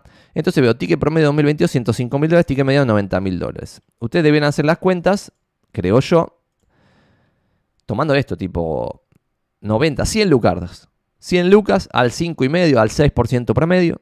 Entonces, si esto lo vuelvo atrás, vuelvo acá, 7.500 dólares, lo pueden calcular fácilmente. Hay que ver quién paga los impuestos en la estructura en la cual estén ustedes. Por ejemplo, vuelvo a compartir, vuelvo dejo de compartir pantalla. Si no sé, poner los impuestos y los gastos lo paga la empresa que les provee el servicio y ustedes se quedan con el 60%, 50%, lo que fuese, pueden empezar a hacer cuentas con esto. Cuando vos hagas las cuentas, amigo Hipólito, te vas a dar cuenta que llevarte 7.500 dólares por mes al bolsillo es muy difícil. Tenés que estar en, la cúspide del rubro inmobiliario, pero es muy posible. Muy posible, porque inclusive un split del 50%, suponiendo que el otro 50% se te van impuestos y lo que le pagás a la plataforma en la cual estás y bla, bla, bla, 7.500 por 2, porque la mitad se te van impuestos, necesitas facturar 15.000 dólares por mes. Por 12, 180.000 dólares al año. Y esto decíamos que es el 6%, ponele, 6%, tenés que vender 3 millones de dólares al año, nada más, 3 millones de dólares. A un ticket promedio de 100.000 dólares, tenés que vender 30 propiedades al año. ¿Es posible? Es posible. ¿Lo puedes hacer solo? Me parecería que no, al menos vas a necesitar un asistente. Esto, ¿qué cantidad de gente lo logra? El otro día nosotros veíamos acá una muestra que teníamos que habíamos tomado para un estudio y llegábamos a que entre el 15 y el 20% vende una propiedad por mes o más. De los que laburan coherentemente de la, elite, ponele, los que no se dedican a alquileres, administración de alquileres y otros negocios, de la elite vos tenés entre el 15 y el 20% que vende una propiedad por mes o más. Si vos vendés una propiedad por mes y pretendés llegar a, esas 300, a esos tres palos, tampoco es que necesitas sí o sí hacer 30. Son 30 promedio. Si metes una de 500 lucas, ya son como 5. Te quedan solamente 24, 25 después para hacerlo. Así que yo creo que donde más guita se puede ganar es laburando como empresario independiente en la intermediación, teniendo tu propia inmobiliaria. Sin embargo, es muy difícil que te vaya bien. Por lo tanto, el camino más seguro y más coherente es ser empleado en relación de dependencia pero nunca te vas a llevar un monto significativo. Investiga qué porcentaje de la comisión se lleva el empleado y depende de la estructura, pero en algunas estructuras se llevan el 0,2% del ticket, en otras estructuras el 0,3% del ticket y en las estructuras más generosas se pueden llevar el 15% de la comisión cobrada. Si estamos diciendo que la comisión promedio es el 5,2%, el 10% es 0,5 aprox, el 15 es 0,75. Ese es lo máximo que puedes aspirar. ¿Cuánta plata podés ganar al 0,75 de lo que vas vendiendo? Muy poco. Sin embargo, no te vas a morir de hambre, entonces hay una decisión muy personal de cuánto riesgo querés asumir y cuánta fe te tenés de tener éxito o no tener éxito y bla, bla, bla. Otra pregunta que me hacían históricamente Aaron es quiénes son los inmobiliarios que sí venden por YouTube, Twitch o TikTok. Preguntaron. Voy a esto te voy a compartir otra presentación que tengo también preparada acá. Me gusta porque tengo como presentaciones para todo. Eh, esto demuestra el nivel de delirio que manejamos acá. Comparto pantalla, vuelvo a poner mi carita como separada acá. Con dos o tres datos de color si querés, que son los siguientes. El primero es este estudio, que lo pueden googlear, We Are Social, Most Used Social Media Platforms, y te muestra que, por ejemplo, WhatsApp lo usa el 95% de los argentinos, Instagram el 86% de los argentinos, Facebook el 86% de los argentinos, y algunas otras cosas con sorpresas al final, por ejemplo, no sé, Taringa, aún el 10% de los argentinos lo usa, Pinterest el 45% que es una guasada, TikTok 56% que es una guasada, y este es el ranking, WhatsApp, Instagram, Facebook, TikTok, Twitter y Pinterest, Telegram, LinkedIn, Discord y Snapchat completa el top 10. Lo importante acá es la siguiente slide, el tiempo que dedica cada persona argentina a cada plataforma. En Facebook 17 horas por mes en promedio, una guasada. En WhatsApp 29 horas por mes en promedio. En TikTok 15 horas por mes en promedio. Estas plataformas yo creo que son las que tenemos que ponerle foco. WhatsApp, Facebook, Instagram, TikTok y YouTube, eligiendo cada uno en la que quiere participar. ¿Quiénes la están rompiendo en cada plataforma? Muevo acá mi carita y la ponemos acá en el medio, porque la ponemos ahí en Facebook. Ahora la pongo acá, porque total no hay nadie en WhatsApp. Instagram, número 1, Pepe Pajés. Número 2, Santiago Magnín. Número 3, Lucas Bernabé de Rimax. Facebook, los inmobiliarios ya no entendemos la plataforma. Miranda Bosch es un ejemplo. Con 56.000 seguidores tiene menos de 10 likes por post. O sea, Facebook ya no lo estamos entendiendo. Eh, no yo, casi nadie lo está entendiendo. Se complicó mucho Facebook. YouTube, número 1 Santiago Magnín. Número 2 Nico Pastura. Número 3 Reporte Inmobiliario. TikTok, número 1 Marcela Genta. Número 2 Rodrigo Domínguez. Número 3 Nico Pastura. Como ya dije antes, esto eh, genera negocio Pepe Pajés, Marcela Genta, Nico Pastura, qué sé yo, investiguenlo. Pero obviamente como están acá en el top de lo top, probablemente se generen negocios. No la veo que no se generen negocios por lo que acabamos de decir. Vamos a ver cómo viene. Ya dejé de compartir pantalla, ¿no? Sí, muy bien. Vamos a ver cómo viene mi agenda de acá en adelante. Podemos seguir un poquito más si se la bancan, porque tenemos un millón de preguntas pendientes y puede estar bueno responder algunas ahora. Respondíamos la de Aaron. Después, otra que teníamos histórica es: ¿qué me recomendás para fomentar el trabajo en equipo con, con las inmobiliarias de mi barrio, Santi? Pregunta Martín. Esto, te voy a abrir con la presentación de Masterminds, que es la respuesta. La respuesta es Masterminds, que acá lo empezamos a utilizar y justamente ayer hablaba con mi socio de que había mucha gente muy feliz por esta aplicación de, los masterminds, que al principio le llamábamos con un nombre más bizarro, que era este, grupos de autoayuda prospectoril, eh, y lo que habíamos nosotros hecho era esta división, que es la que te recomiendo hacer, eh, hay que ver cómo lo puedes hacer en, en tu barrio, ¿no? Pero hay un artículo de Inman, que Inman es una plataforma que está muy buena, que debieras pagarla para leerla si es que lees inglés, y si no lees inglés, el primer paso es aprender inglés, que se llama How Masterminds Help This Office Close 13,400 Transaction Sites, es decir, cómo los masterminds ayudaron a una oficinita a cerrar 13.400 puntas en el año pasado. La, la, oficina esa es Berkshire Hathaway Home Services Ambassador Real Estate. Bueno, lo que copiándonos de este artículo de Inman, nosotros lo que decíamos es, che, en este equipo de inmobiliarios hay varias inmobiliarias que se dedican a cosas diferentes. Algunos están posicionándose en redes sociales, como decíamos antes, Marcela Genta, Santiago Magnín, Tomás Oviña.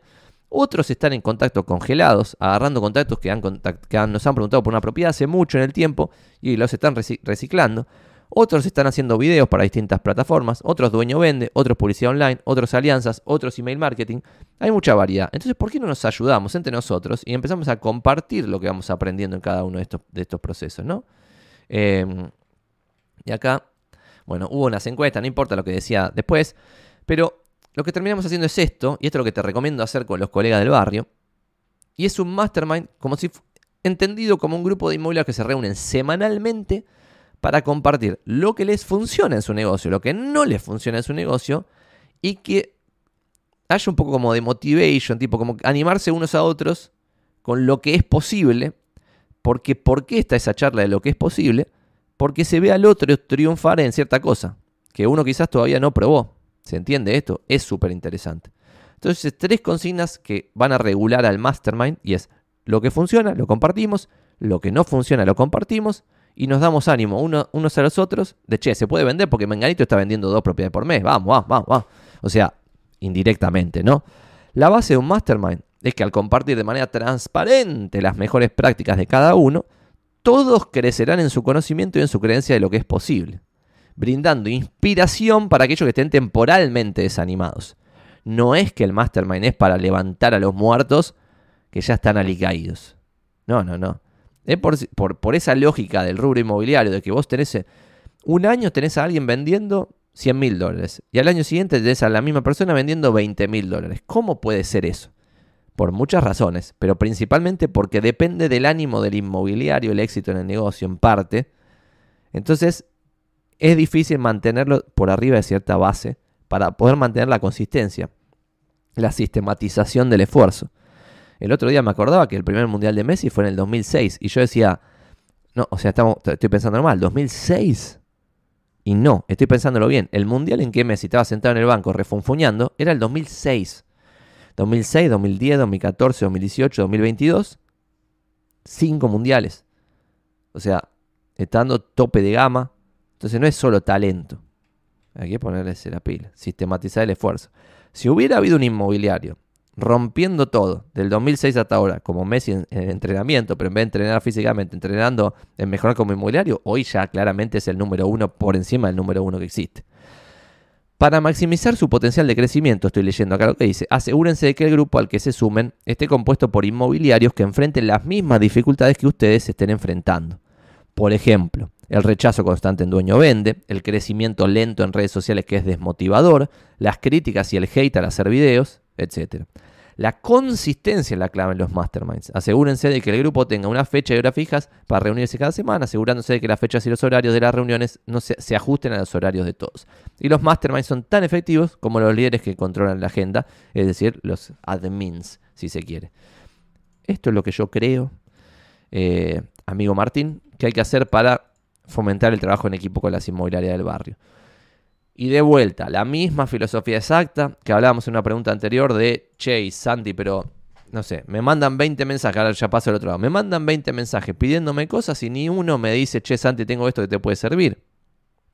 Entonces ahí hay algo ahí. Vos si haces este mastermind tendrías que pensar en las primeras sesiones desde dónde vas a agregar valor 100% vos para ser el ejemplo de, che, mira, hicimos este experimento esto es lo que pagamos, contratamos a esta persona, hicimos tal cosa, hicimos tal otra. Y no funcionó. ¿Por qué no funcionó? Creemos que no funcionó por esto, esto, esto y esto. Y ahí tenés algo para compartir, un aprendizaje que alguien quizás no tiene que vivir, porque ya vos lo viviste y lo compartiste. Y eso puede servir de ejemplo para otra persona, de en otro aprendizaje que no tenga nada que ver con ese, pero que le puede ser útil a un montón de gente. Otra pregunta que teníamos acá es, che, vos que hacías email marketing, ¿nos compartís ejemplos de buenos asuntos de mail? Decía Mario. Esto es buenísimo. Y voy a meterle un zoom a esto para compartirte acá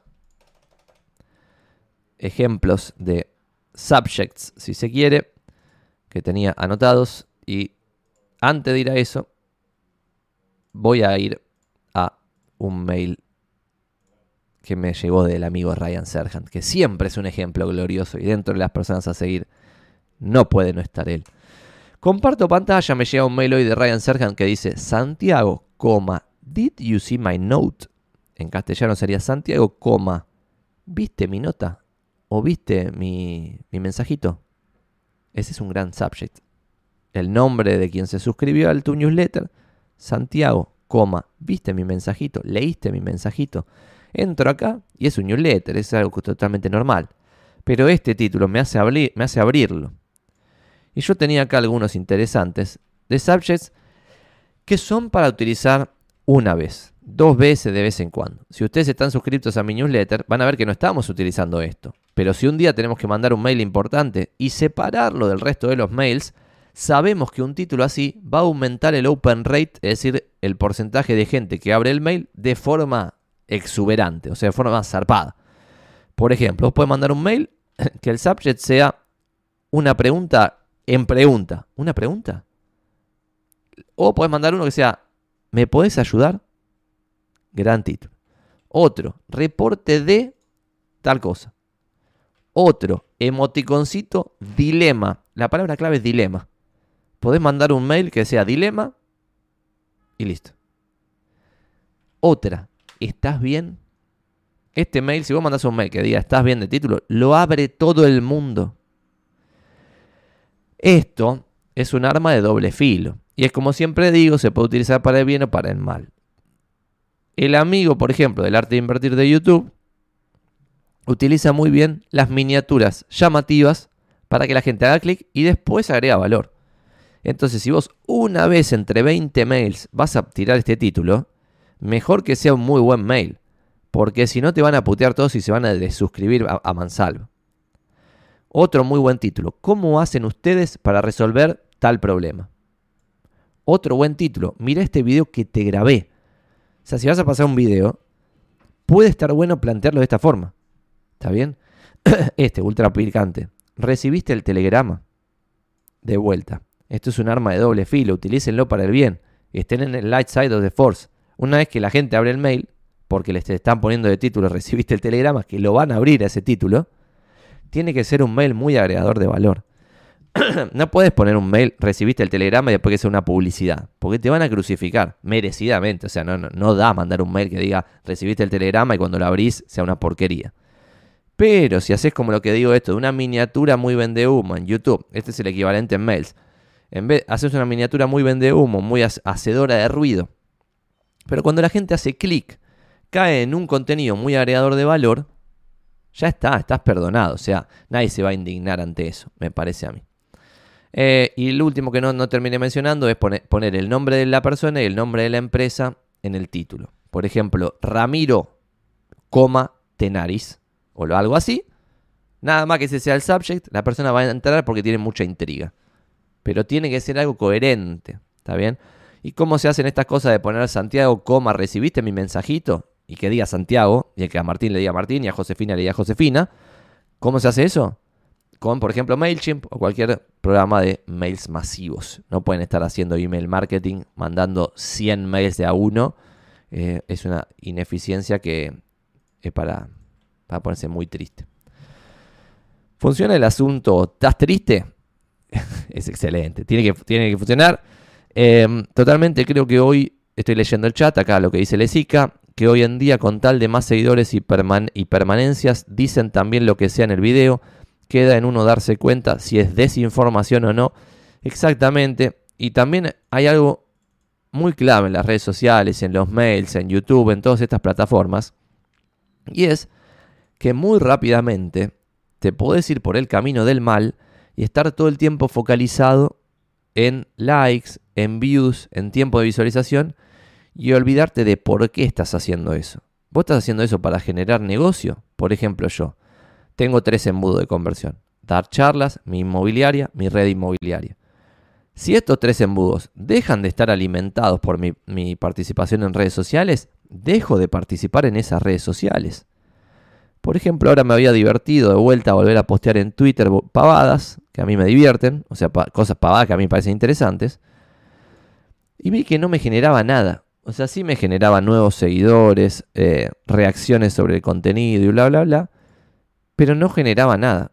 Y ahí hay algo, una muy fina línea, que si vos hablas con un marketinero te va a decir, no, pero la, la omnicanalidad, tenés que estar en todos lados, esto es branding, el día de mañana te va a traer negocios.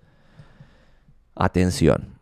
Branding, posicionamiento, me va a traer negocios, efecto bola de nieve, es YouTube. Están en una red social generando contenido que el día de mañana va a morir en el olvido, no es bola de nieve. Es one shot. Una sola vez generaste ese contenido, no se consumió nunca más, nos vimos en Disney.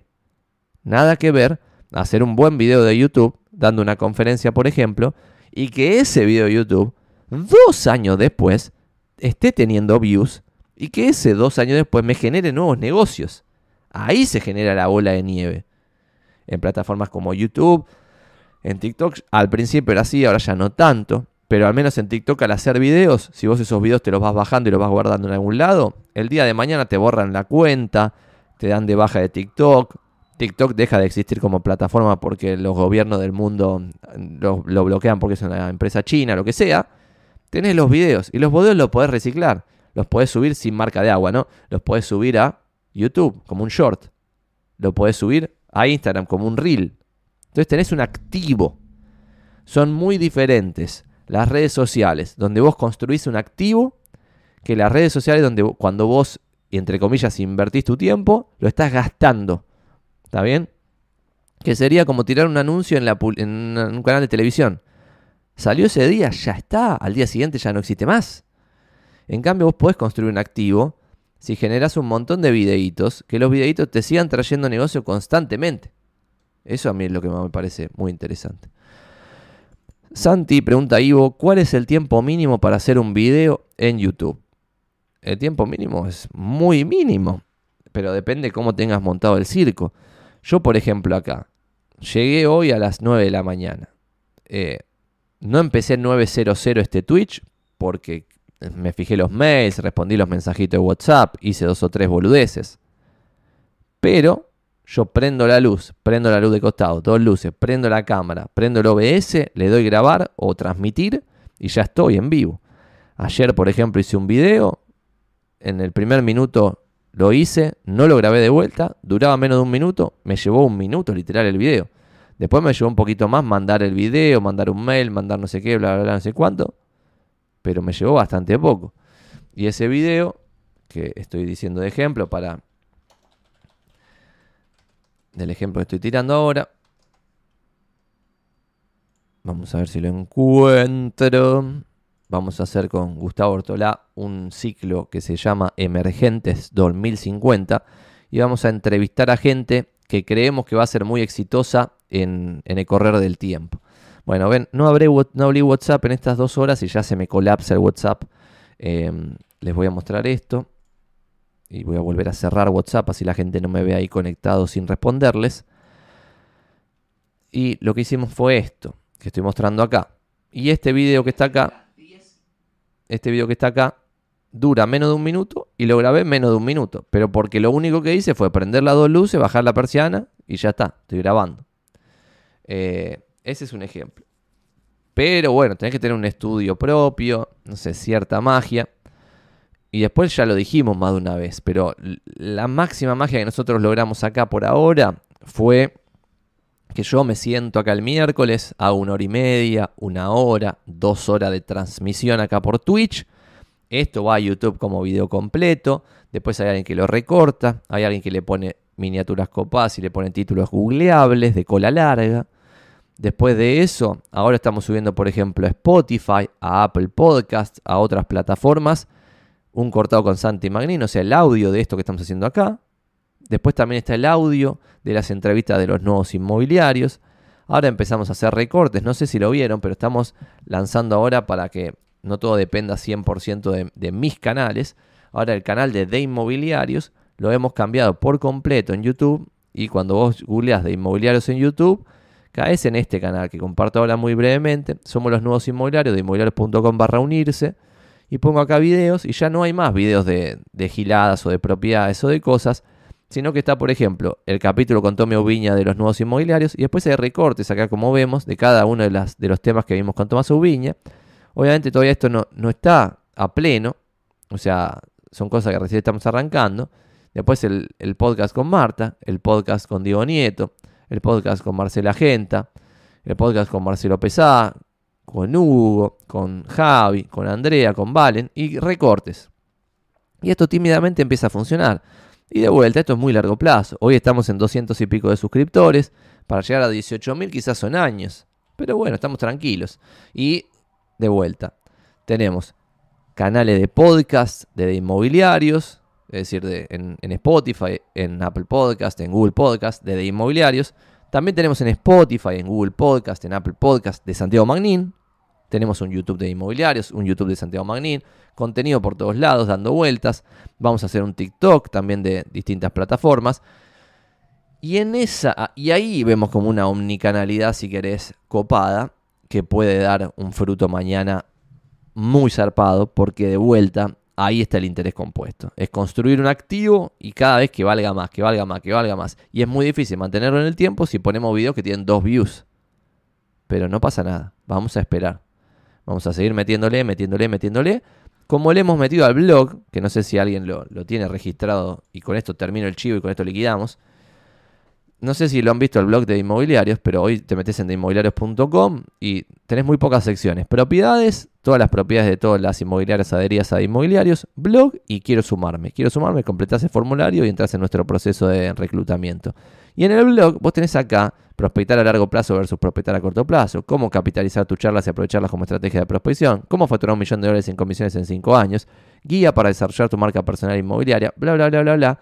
Acá ya hay más de 80 contenidos de muchísimo valor, porque si vos entras acá en prospectar a largo plazo versus prospectar a corto plazo, explica esto del corto y largo plazo que yo he explicado en varios videos, de otra forma mucho más amena, con texto, pero miren el nivel de detalle de este contenido.